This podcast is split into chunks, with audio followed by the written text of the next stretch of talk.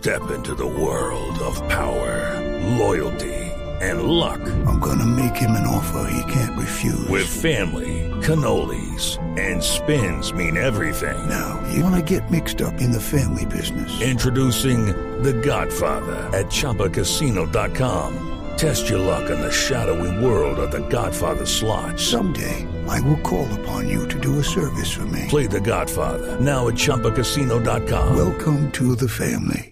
No purchase necessary. VGW Group. Void where prohibited by law. 18 plus. Terms and conditions apply. Bienvenidos, muy buenos días. 6 de la madrugada, 40 segundos. Los saludo desde Mañanas Blue en este amanecer soleado en Bogotá.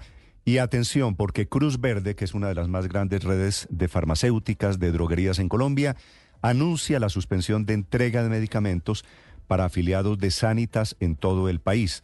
Primero, capítulo de crisis, dos millones de afiliados en Bogotá. Es una crisis en el sistema de salud, al final de cuentas, por plata.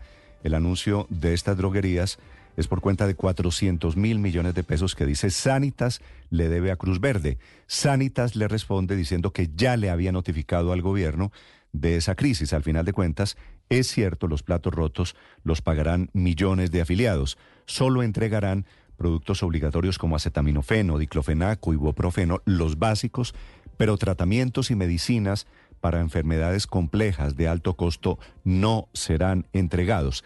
El gobierno todavía no se pronuncia. Ya les vamos a contar de esta inexplicable crisis, le repito, de Cruz Verde, que anuncia la entrega de medicamentos para millones de afiliados de Sanitas. Ha sido esta una madrugada desafortunadamente también de desórdenes y de problemas de orden público, como nunca antes se había visto, después de una jornada de elecciones.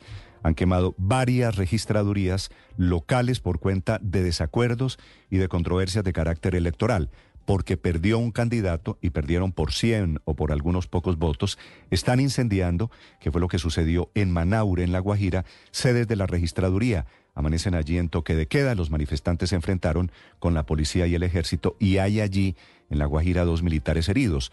Pero lo más grave son las imágenes repetidas, también en Becerril en el Cesar, o en Tiquicio en el sur de Bolívar, o en cuatro municipios de Santander. Todos porque los candidatos derrotados se levantan y deciden asumir la quema de la registraduría, sin importar dónde esté, en un ancianato, como en el caso de La Guajira, o en colegios, como en el caso de Cartago o de Santander. Ya les voy a hablar de la situación, porque son varios los departamentos afectados. En Santa Marta tuvo que intervenir la policía por enfrentamientos entre manifestantes del candidato Jorge Agudelo y el de la oposición Carlos Pineda allí están en choques porque las elecciones están siendo muy apretadas. De momento gana el candidato de Fuerza Ciudadana. Ya son 27 en total, 27 problemas de seguridad, de orden público, aunque en la Casa de la Niño siguen diciendo que fueron las elecciones más tranquilas. La controvierte esa declaración la propia procuradora. Ya les vamos a hablar a propósito de Gamarra, el caso más grave de los presentados en las últimas horas. Allí quemaron la registraduría y mataron a Duperli Arevalo, una funcionaria de 43 años que deja dos hijos huérfanos. Ya fue identificado el hombre, el de rojo, que le prendió fuego a la registraduría y está en plan de ser judicializado. Ofrecen 100 millones de pesos por su captura.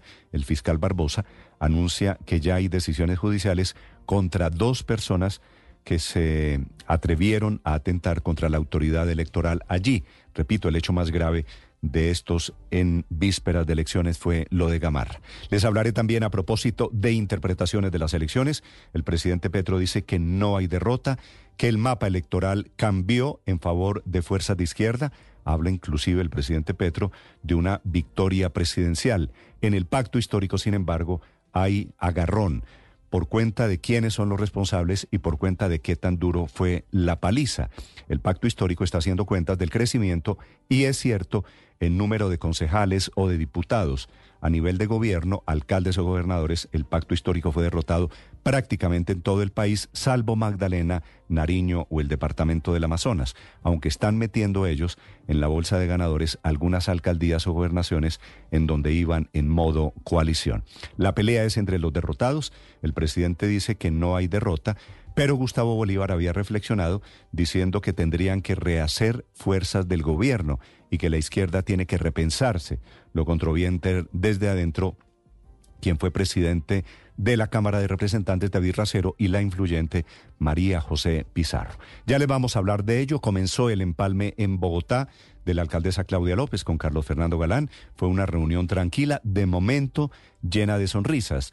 Dieron prioridad a la obra que se salvó por cuenta de los resultados de las elecciones, que es la primera línea del metro de Bogotá. Y el alcalde, nombrando su equipo de empalme, da pistas de quiénes serán los hombres fuertes de su administración, hombres y mujeres, María Lucilva Lucía Villalba, que es hija del nuevo gobernador del Huila, y Miguel Silva, que estarán al frente de los equipos de empalme, seguramente dos nombres que sonarán cuando se integre el gabinete de Carlos Fernando Galán. Y en eso están en todas las ciudades. Elegidos los alcaldes, comienzan las especulaciones de quiénes van a estar al frente manejando las alcaldías o manejando las gobernaciones. El próximo miércoles primero de noviembre, mañana, comienzan oficialmente las mesas técnicas entre el Ministerio de Transporte, Minas y Hacienda para revisar la fórmula del ACPM. Allí van a definir, repito, a partir de mañana cómo será el aumento del diésel a partir del 2024 cuando termine el aumento en precios de gasolina, que ha sido el gran golpe al bolsillo. Bienvenidos, un gusto saludarlos. Hoy es el Día del Químico en Colombia y es 31 de octubre, todavía momento para celebrar el Halloween. Enseguida lo más importante en el resumen que preparamos en Voces y Sonidos en Mañanas Blue. La cadena de droguerías y farmacias Cruz Verde anunció que suspenderá desde el próximo 15 de noviembre la entrega de medicamentos e insumos médicos que no están dentro del plan de beneficios en salud a los usuarios afiliados a Sanitas EPS. Los medicamentos son para la ansiedad, nunca los hay. La EPS es Sanitas. La decisión se toma porque hay una deuda de la EPS que asciende a los 400 mil millones de pesos. Step into the world of power, loyalty. And luck. I'm gonna make him an offer he can't refuse. With family, cannolis, and spins mean everything. Now, you wanna get mixed up in the family business. Introducing The Godfather at Choppacasino.com. Test your luck in the shadowy world of The Godfather slot. Someday, I will call upon you to do a service for me. Play The Godfather now at Choppacasino.com. Welcome to the family. No purchase necessary. VGW Group. Void where prohibited by law. 18 plus. Terms and conditions apply. Medicamentos para el corazón, por raras veces no me los entregan, que no hay. Desde pañales para niños y adultos hasta suplementos vitamínicos, medicamentos para la memoria, cremas para las manchas, para la piel o para tratar problemas, por ejemplo, alimenticios. No están entregando el medicamento denominado subsalicitato de bismuto, el cual es fundamental para el tratamiento del helicobacter. En respuesta, Sanitas rechazó la decisión de Cruz Verde y aseguró que puede traer afectaciones para los usuarios afiliados. Para Sanitas, el tema de los presupuestos máximos se venía alertando con el gobierno desde hace meses, pero no ha habido respuesta. Se metieron, se metieron a la gente aquí. Se metieron. Siguen presentándose focos de violencia después de las elecciones del pasado domingo 29 de octubre. Anoche atacaron y quemaron e intentaron tomar la alcaldía y la registraduría en el municipio de Manaure, en el departamento de La Guajira. Dos militares resultaron heridos. Los manifestantes están inconformes con los resultados electorales. La gobernadora de La Guajira, Diala Wilches. Es necesario reforzar la protección de los puntos de escrutinio que se encuentran hoy en día en La Guajira. Y a diferencia de lo dicho por el presidente Gustavo Petro, la procuradora Margarita Cabello aseguró que sí hubo hechos de violencia y que incluso todavía están en investigación. Expresar que fue totalmente en paz el proceso electoral y que fue el, el postelectoral en el día de ayer totalmente en paz, no fue del todo cierto. Aún hoy sabemos de, las, de la conflictividad que hay en algunas regiones del país. El fiscal Francisco Barbosa asegura que están investigando sobre una posible bacrim política, es decir, si personas resultaron elegidas de manera unánime en ciertos territorios y si tendrían algún tipo de enlace con grupos criminales. Ya tenemos caracterizadas estructuras criminales que están en ciertos municipios y que controlaron ciertos municipios del país y por ende aquellos que fueron elegidos pues tendremos que verificar exactamente si hay denuncias, si esas personas elegidas hacen parte de estructuras criminales. ¡No entren, no entren, no entren! ¡Ey, es gasolina, es gasolina! ¡Ey, no, no, no, no! El fiscal Francisco Barbosa aseguró que en Gamarra ya se acercaron dos personas a dar información de los hechos en la sede de la registraduría en donde perdió la vida la funcionaria Duperle Arevalo. Al respecto habló Juvenal Arevalo, su hermano. Ellos instrumentalizan a la gente y la gente pues sale a matarse el pueblo con el pueblo. O el pueblo a matar el pueblo, ¿ya? Porque ellos están en sus casas tranquilos, ellos no, el pueblo, la sociedad se convirtió en un instrumento de la clase política. JP Morgan, uno de los bancos más importantes del mundo, aseguró que los resultados de las elecciones regionales en Colombia son un voto contundente contra la administración Petro. Ven que con dificultad se aprueben sus reformas. Sobre el tema se pronunció el director de investigaciones económicas de Corfi Colombiana, José Ignacio López. Es una lectura benévola y además los resultados se leen como una probabilidad menor quizás de que las versiones más radicales de las reformas del gobierno se, se vean aprobadas y por eso pues los mercados muestran cierto entusiasmo con, con estos resultados electorales. Los comerciantes están pidiendo al Congreso de la República y a los nuevos alcaldes y gobernadores que hagan contrapeso a la agenda de reformas del gobierno nacional. Sin embargo, otros gremios aprovecharon para poner sobre el tapete las peticiones. Una directamente al gobierno nacional, habló la presidenta de la Cámara de Comercio Colomboamericana, María Claudia Lacuti. Todos los ciudadanos evitar el egoísmo institucional y las operaciones tortuga en la gestión cuando hay diferencias entre administraciones nacionales y locales. Al respecto, habló Ariel Ávila. Yo sí creo que la confrontación este año se calma, noviembre y diciembre, pero la confrontación va a tender a subir. Lo opuesto considera el representante Alejandro Campo. No creo que vaya a cambiar el tema de la reforma. Creo que el pulso del Congreso es un proceso diferente. Va a depender de la habilidad del gobierno quisiera que recuperáramos muchos de esos liderazgos que perdimos por la ineficiencia de nuestras directivas en avalar a nuestros candidatos. Muchos se fueron a otros partidos. Quisiera recoger todos esos liderazgos, volverlos a traer a Colombia Humana. A pesar de que el ex candidato a la alcaldía de Bogotá por el pacto histórico, Gustavo Bolívar, consideró la derrota como la ruptura del pacto histórico y que su meta era recomponer los pedazos, para los integrantes de esta coalición no hay ninguna derrota. El representante David Racero. Ese análisis que estamos haciendo nosotros y que por eso invitamos a fortalecer el pacto histórico, que no es que esté roto, no comparto esa lectura, es una fuerza que lleva un año y medio, es una fuerza que lleva un año y medio unificada. Esta mañana es Daniel Mendoza, Matarife, quien lanza duras críticas a la derrota de Gustavo Bolívar a la alcaldía de Bogotá. Este virus de nepotismo que infectó al progresismo en Bogotá dejó por fuera al mejor de los concejales que ha tenido la ciudad, Carlos Carrillo. ¿Qué pasó entonces? Las bases, la gente, el pueblo que es al que se le debe una coalición progresista quedaron resentidos.